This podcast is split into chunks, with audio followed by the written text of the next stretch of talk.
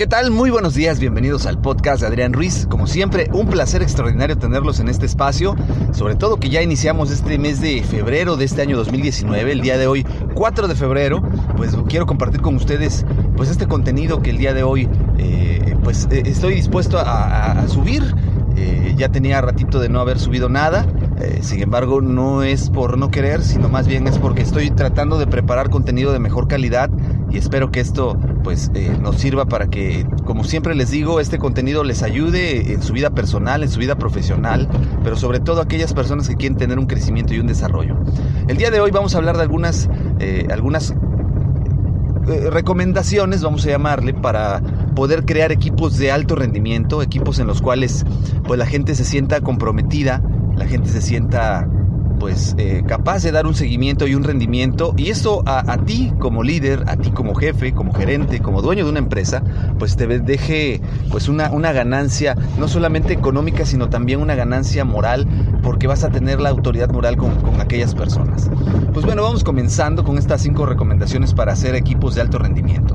Lo primero que hay que tener en cuenta es que para que una persona pueda dar su máximo, pues debemos de, considerar cuáles son los motivos por los cuales ha dejado de darlo. Generalmente la gente que se contrata en las empresas pasa algún tipo de, examen psicométrico en el cual pues se determina que tiene la capacidad de cumplir con la tarea que, nosotros le vamos a asignar o para la cual nosotros estamos dispuestos a contratarlos. Eh, pero algo va ocurriendo en el paso del tiempo que la gente deja de, dar el 100% eh, en, su, en su rendimiento, en su trabajo. Cuando alguien entra a trabajar por primera vez, y no me van a dejar mentir, la mayoría de las veces la gente entra con mucho entusiasmo, con muchas ganas, porque estaba buscando el trabajo él o ella, y, al obtenerlo pues eh, demuestra ese interés, ese optimismo. Pero durante el transcurso del tiempo, estas personas van perdiendo poco a poco ese optimismo, esas ganas de hacer las cosas bien, de destacar, de quedar bien con su jefe. Y muy seguramente les ha tocado el caso donde a una persona nueva le piden hacer algo y con gusto lo hace y termina y se reporta y te dice, jefe, ya terminé, ahora qué más hago. Algo pasa en el transcurso del tiempo donde estas personas van perdiendo esa, esas ganas de hacer bien las cosas. Y la clave de todo esto, para aquellos que no la sabían, porque estoy seguro que muchos de ustedes ya lo saben, pero para aquellos que no lo sabían, la clave de todo esto es el cuidado y la atención que se le dé a cada colaborador. Suena muy sencillo, suena algo tan fácil, tan simple, pero es el tip número uno. Para que la gente pueda seguir rindiendo, en su trabajo hay que ponerle atención, hay que trabajar con ellos, hay que escucharlos. Pero no solamente escucharlos porque no hay de otra o porque es tu trabajo, sino escucharlos de manera genuina, de una manera muy, muy interesada en su persona, en buscar encontrar soluciones, saber sus problemas, saber sus virtudes, saber aquello que, que les importa como su familia, sus hijos, su mascota, sus papás, etcétera. Cuáles son sus sueños y sus aspiraciones, es decir, qué es lo que ellos quieren hacer y, qué, están dispuestos a hacer para lograrlo. De esta manera nos vamos a dar cuenta cuáles son los, motivos que logran que estas personas tengan ese interés por dar el 100% en su trabajo y con el paso del tiempo se comprometan con el mismo trabajo y se pongan la camiseta. Esa sería la primera recomendación, que, que tú como líder te tomes el tiempo para escuchar a tu personal, programes por lo menos una vez cada semana, sentarte 20 minutos con ellos, platicar, escucharlos, pero más que platicar, aquí, aquí debe de ser una escucha activa, donde tú debes de tener la capacidad de escuchar sus necesidades, cómo se sienten al día de hoy, cómo se sienten con sus triunfos, cómo se sienten con sus resultados, cómo se sienten en su casa, cómo se sienten con su familia. Esta plática no es para ver eh, por qué vas mal en tus resultados estadísticos, por qué vas mal en tus resultados operativos, sino más bien es una plática de averiguación donde nos vamos a dar cuenta qué es lo que estas personas sienten y vamos a crear un lazo interpersonal. Con el paso del tiempo, esta plática te va a ir a, encontrar otras cosas, otros hallazgos que te van a servir para poder trabajar con las personas y poder crear, repito, este lazo que te va a llevar a tener muy, muy buenos resultados y que ellos se vuelvan gente de calidad y de excelencia. La recomendación número dos, y es una de las más importantes creo yo en cualquier trabajo, es darle a la gente un sombrero y hacer que lo usen. Este término se refiere a que hace muchos años, en la época de los 30 y 40, prácticamente todas las personas que tenían una gran profesión utilizaban un sombrero. Los médicos, los policías, los abogados, los ingenieros, etc. que los distinguía, por supuesto, del, del puesto que ellos realizaban entre las demás personas. Es aquí donde se utiliza esta frase para darle, darle a entender al personal que tú les vas a dar una responsabilidad y que ellos tienen que fungir con esa responsabilidad. Eh, para ponerlo más en, en corto, tienes que sentarte con ellos y decirles, ¿qué quieres que hagan? ¿Cómo quieres que lo hagan? ¿Cuándo quieres que lo hagan? ¿Y qué va a pasar si no lo hacen? No es fácil porque de inicio la mayoría de la gente eh, pues tiene dudas eh, o, entiende lo que ellos creen que entendieron y, hacen las cosas de una manera completamente diferente a como tú inclusive lo pudiste haber planeado. Y es ahí donde empieza la parte de líder que no solamente es decirle qué hacer y cómo hacerlo, sino también dar un seguimiento a que las cosas se hagan como él lo está pidiendo. Es decir, si tú le vas a decir a una persona que quieres que llegue temprano a tal hora y que haga ciertas actividades, debes de supervisarlo, debes de acercarte y preguntar, debes de constantemente monitorear a la persona hasta que llegue el punto en el que él eh, automáticamente lo empieza a hacer es ahí donde tu trabajo empezará a rendir frutos. Pero esto no es inmediato, esto puede llevarte semanas eh, o meses dependiendo de la intensidad con la que trabajes y dependiendo también de la atención que le pongas a la persona. Entonces, la segunda clave eh, pues va muy de la mano en ser muy claro y muy específico en lo que tú quieres y esperas de la persona y qué va a pasar si esto no sucede. Es muy importante que la gente sepa qué se espera de ellos y cómo se espera de ellos. De igual manera es mucho más fácil para alguien saber qué es lo que su jefe quiere y cómo quiere que se haga para poder hacer las cosas bien desde la primera vez y no estar dando tantas vueltas. La gran mayoría de las veces en, todos los liderazgos, esta suele ser una de las mayores áreas de oportunidad, que el líder supone que la gente sabe lo que tiene que hacer, delega tareas, pero al no supervisarlas, pues no se cumplen de la manera que se debieron haber cumplido y muchas veces el problema aquí radica en que vienen las llamadas de atención por no cumplir como se esperaba, pero jamás hubo un seguimiento por parte de este líder para lograr que la persona pues realmente hiciera lo que tenía que hacer en el momento que lo tenía que hacer. Esta sería la segunda recomendación. Como una tercera recomendación, y muy importante también de la mano de las eh, otras dos que acabamos de ver, pues viene siempre el reconocimiento positivo al personal, es decir, sabemos que a veces habrá días en que los objetivos y las metas no se cumplan. Eh, sabemos que habrá situaciones donde pues la persona falle, porque es un ser humano a final de cuentas y, fallará eh, porque es parte de su naturaleza para aprender. El ser humano tiene que fallar, se tiene que equivocar y, y, esto pues le va dando la experiencia para poder volverse en una persona cada vez mejor. Y aquí lo importante es el reconocimiento de lo que sí se hace bien.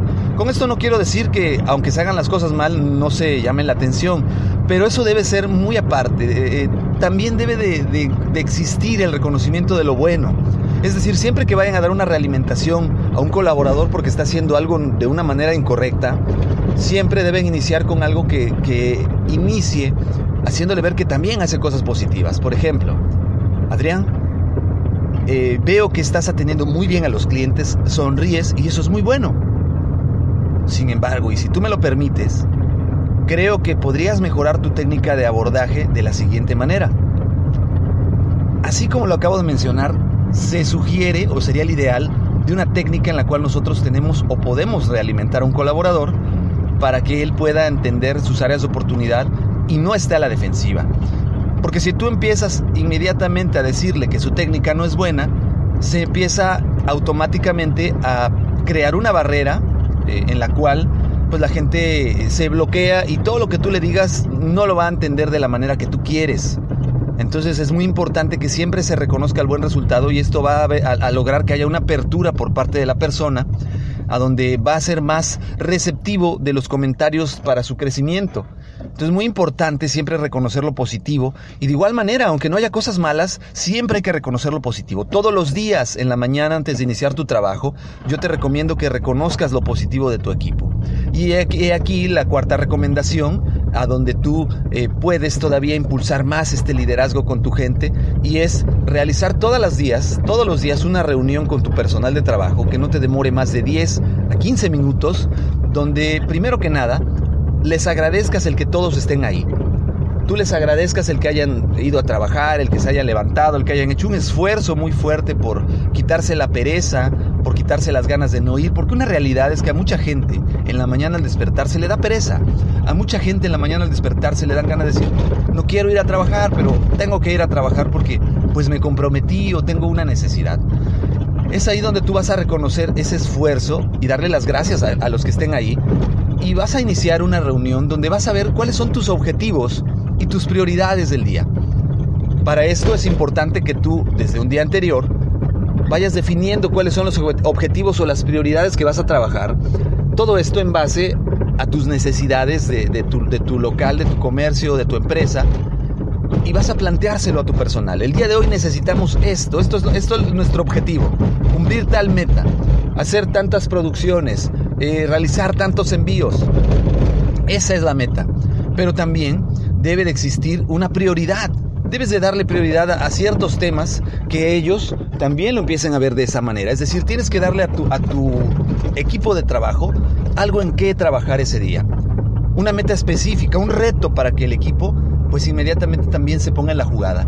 Pero repito, para esto debes de iniciar el día de muy buen humor. Estas reuniones no pueden ser para llamar atención, no pueden ser para ver números negativos. Es decir, si los números no fueron buenos el día de ayer, esta reunión no es para eso. Puedes hacer otra reunión específicamente donde quieras ver eh, los resultados negativos, pero en esta reunión no lo hagas. En esta reunión solamente agradece que todos están ahí. Agradece lo que sí se hizo bien el día anterior y pon las metas y objetivos. Con esto lograrás generar en tu equipo de trabajo desde el inicio del día un impacto tan fuerte que haga que ellos se sientan motivados y sientan que vale la pena estar en ese equipo de trabajo. Eso es lo que vas a lograr con esta, con esta reunión mañanera. Entonces, velo trabajando. Yo sé que no es fácil porque la mayoría de las reuniones estamos acostumbrados que sean de rendición de cuentas o de llamadas de atención, pero es muy importante que, que tú logres esto, que tú logres que tu personal se sienta alegre de haber ido a trabajar. Y por último, la última recomendación que yo te puedo dar relacionada para crear un equipo de alto rendimiento en tu trabajo es precisamente la rendición de cuentas constante, donde vas a hacer dueño a cada uno de tus colaboradores o de tus trabajadores de sus resultados, donde ellos tienen que ser las personas que rindan cuentas no solamente a ti, sino a tu equipo de trabajo, donde ellos se sientan dueños de lo que están haciendo y también se sientan dolientes de lo que están dejando de hacer. Para eso se recomienda por lo menos una vez a la semana reunirte para hacer el corte semanal de tus estadísticas y ver qué tanto se, alcanzaron los objetivos o no, que cada uno de ellos dé cuenta de lo que hizo y de lo que dejó de hacer, y de esta manera, pues se sienten un poco más dueños, porque las personas que estén logrando un resultado positivo desde luego que se van a sentir orgullosos del resultado que están dando, se van a sentir muy contentos por haber logrado sus metas y objetivos, por estar contribuyendo con el equipo de trabajo, por estar sumándole a, la empresa y sobre todo si hay un reconocimiento, como lo dije con anticipación, pues todavía más, va, a haber una, una paga emocional en la que ellos se van a sentir muy bien. Eh, si de igual manera tú estás desarrollando al personal para que tenga un crecimiento y un desarrollo, pues felicidades. Pero esta, esta etapa es donde, donde ellos van a sentirse pues todavía mejor porque ellos van a ser los que van a dar cuenta de su trabajo. Y para aquellas personas que no están logrando los resultados, pues lejos de evidenciarlos, ellos mismos van a ser las personas que estén diciendo por qué no lo lograron, cuáles fueron las cosas que les impidieron lograr sus resultados. Y pues es una buena oportunidad de igual manera para que ellos puedan pedir ayuda, para que alguien más ofrezca darle la ayuda a ellos y eh, fortalezca los lazos del equipo el equipo mismo se va a pedir cuentas, el equipo mismo se va a retroalimentar y esto crea un ambiente de compromiso muy alto en el equipo, donde crea también esta responsabilidad por parte de todos, porque inclusive no faltará la persona que se ofrezca a ayudar a aquella persona que va más baja en sus resultados, o que todo el equipo empiece a buscar que esta persona se ponga a la par del equipo para lograr los resultados que se esperan. Esto a su vez logrará que tú como líder te establezcas como una persona con mucha autoridad moral. Pero tú también como líder debes de dar cuenta a tu equipo. No solamente se trata de que tú les pidas cuentas, tú también les debes de rendir cuentas a ellos. Tu autoridad moral debe de ser intachable. Debes de ser el primero en llegar, el último en irte. Debes de ser la persona que le ponga más ganas al trabajo, que le ponga más empeño, que se esfuerce más que todos los demás, que sea el más apasionado, el, que tenga la camiseta más puesta para que ellos puedan sentirse identificados con el líder. Si el líder no es bueno, la gente no lo va a seguir, así de sencillo. Ya vimos cómo puedes crear un excelente equipo de trabajo. Ahora te toca a ti trabajar en tu liderazgo para que la gente esté decidida a estar contigo y dar todo por ti. Pero ese trabajo no lo van a hacer ellos. Ese trabajo lo vas a hacer tú. De mi parte es todo el día de hoy. Te agradezco que me hayas acompañado. Déjame tus comentarios en adrianrogelioruiz.com, en Twitter, en Adrián Rogelio Ru. Encuentras en Master Ruiz también en YouTube estos audios. Por favor, dales like, compártelos, descárgalos. Si no te gustó, eh, pues déjame tu comentario, qué se puede mejorar, qué te gustaría que se mejorara y compártelo. A lo mejor a alguien más le puede servir. Te agradezco que me hayas acompañado en este día. Mi nombre es Adrián Ruiz. Es un placer extraordinario haber estado contigo. Nos seguimos escuchando. Hasta luego. Ohio, ready for some quick mental health facts? Let's go. Nearly 2 million Ohioans live with a mental health condition. In the U.S., more than 50% of people will be diagnosed with a mental illness in their lifetime. Depression is a leading cause of disability worldwide. So, why are some of us still stigmatizing people living with a mental health condition when we know all of this? Let's listen to the facts and beat the stigma. Ohio, challenge what you know about mental health at beatthestigma.org.